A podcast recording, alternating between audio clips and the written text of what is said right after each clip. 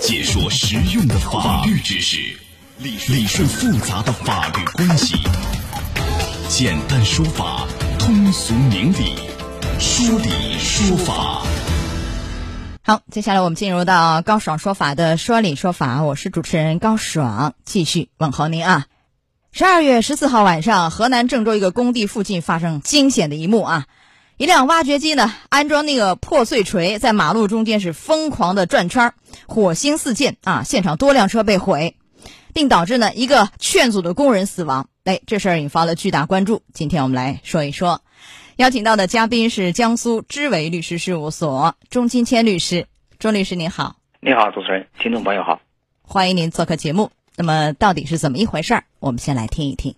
十二月十四日，在郑州惠济区金达路地铁站附近，一辆挖掘机安装破碎锤在马路中间疯狂转圈。破坏路面、损坏树木，现场至少一辆轿车被破坏。警方表示，接到报警后，民警已经第一时间赶往现场劝阻，近一小时无效后，为保护群众生命财产安全，已将肇事男子击毙。有知情人士表示，他开车回家时被交警拦住，掉头时在不到一米的距离内，他看到有特警持枪坐在车内。有人在拍摄视频时称，特警和狙击手都来。据了解，民警赶到现场后，急忙疏散附近群众，并拿着扩音器劝阻，让他赶紧停下，但对方不。为所动，数声枪响后，啄木鸟终于停下。现场的一施工人员称，肇事男子不知道从哪来的，行为很癫狂。一位劝阻的工人也被挖掘机击中后身亡。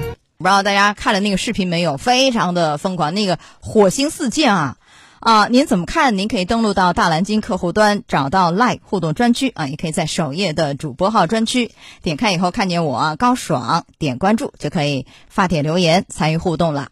那目前这个男子的身份啊、疾病史啊、肇事动机啊，还在进一步调查当中。所以，首先来问一下啊，钟律师，如果说这个男子精神正常，他呢是用那个就是相当于那个悬臂吧，是吧？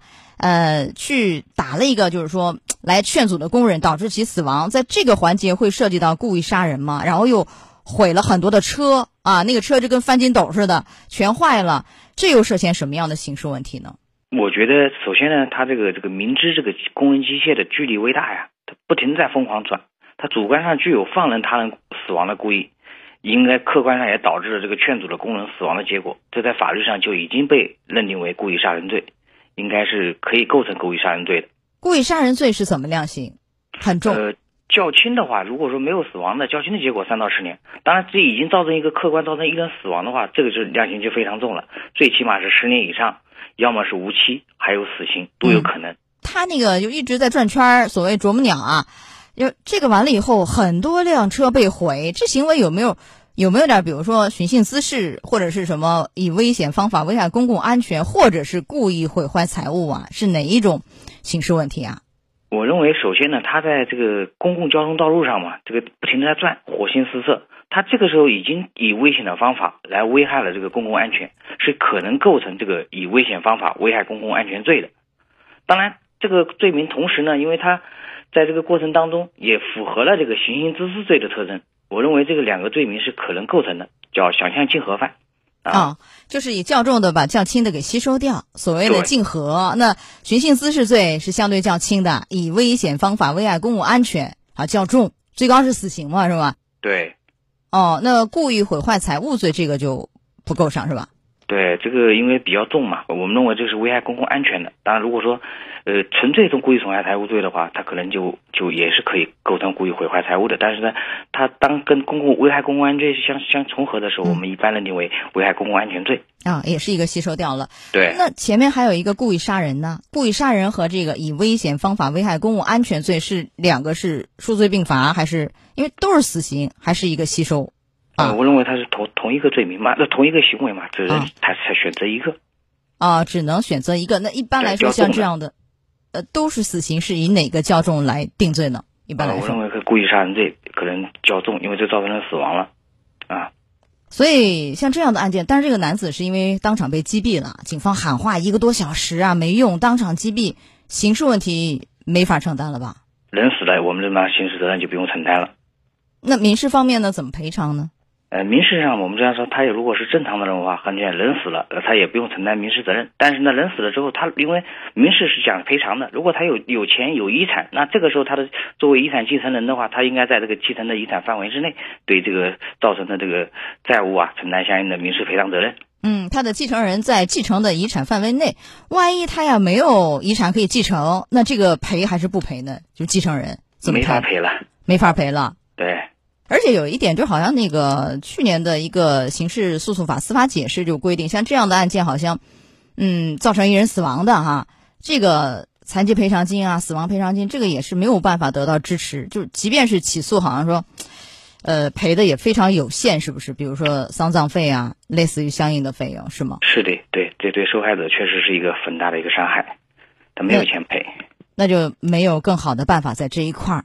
对，可能只能申请国家的救助啊，或者怎么的其他方式来弥补这种损害。当然，这种都是呃公权力的一个救济。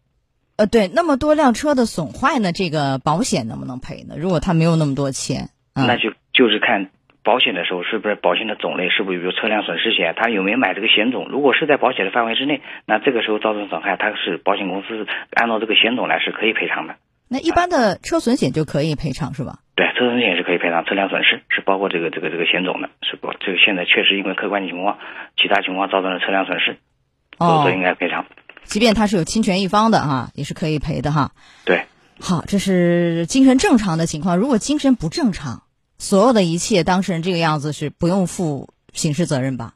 呃，从刑事角度上讲，精神不正常，他就没有刑事责任能力，那他就不不构成犯罪，那就不用承承担责任。但从民事角度上讲，他他不正常，他必然是有一个什么叫民事行为能力，他有一个监护人，他造成损害的，应该由根据民法典的一千一百八十八条，他由监护人承担责任的。啊，这个时候民事方面就是由监护人来赔，不用从他的遗产里去，即便有遗产也不用从遗产里去赔，是吧？呃，那如当然，如果他自己有有有钱的话，先从他自己的钱扣。嗯，不够的话呢，监监护人要赔的。哦，就不够的话，所有的是监护人赔，和前面就有点区别了哈。对。那这个案件，警方是当场击毙，这个合法吗？喊了一个多小时话，后来击毙了，符合规定吗？因为我们这警方他有一个专门的规定，对警察如何使用这个器器械或者警械武器啊，他有专门的规定。就本案来看呢，我们认为，警方在开始的包括一个多小时喊啊。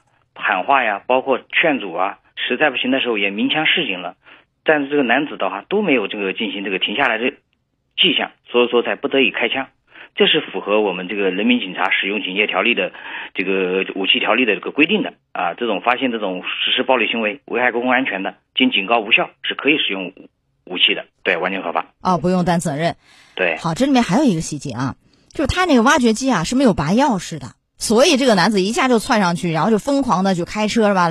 那么这个挖掘机原来的司机，或者是工地一方吧，公司这一块儿，这个在民事方面要不要承担一定的赔偿责任呢？就是其他受害者家属，如果说难以获得赔偿，能不能找他们有没有从过错这方面来得以赔偿呢？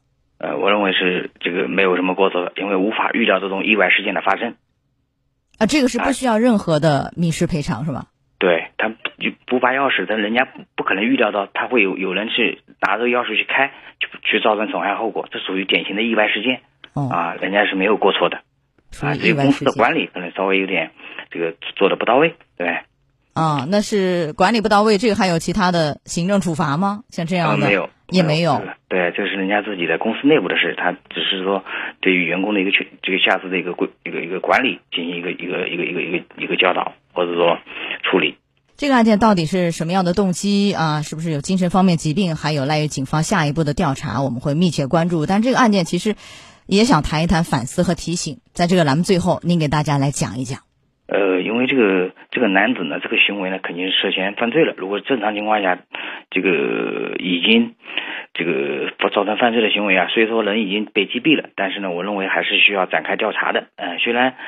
呃，这个击毙了之后，这个调查的话，你可能是没法追究刑事责任。但是作为查明这个动机啊、过往疾病啊，以及对于类似的案件预防，包括民事责任的判定啊，都有一定的意义啊。这也是对观众关切的一些事这个事件啊，对一个一切的回应。所以说，要还是需要警方进一步查明这个事实，对将来事件的避免发生、预防起到一定的很好的作用。好，来，非常感谢钟金谦律师做客节目。那钟律师稍后会继续连线您，我们稍后再见。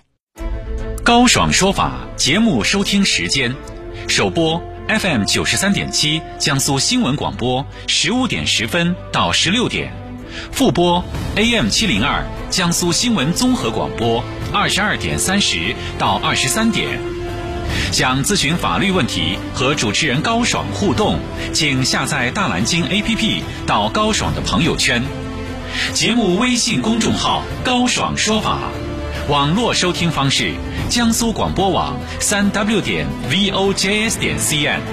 智能手机下载大蓝鲸 APP 或蜻蜓、喜马拉雅等，搜索“高爽说法”，可随时收听。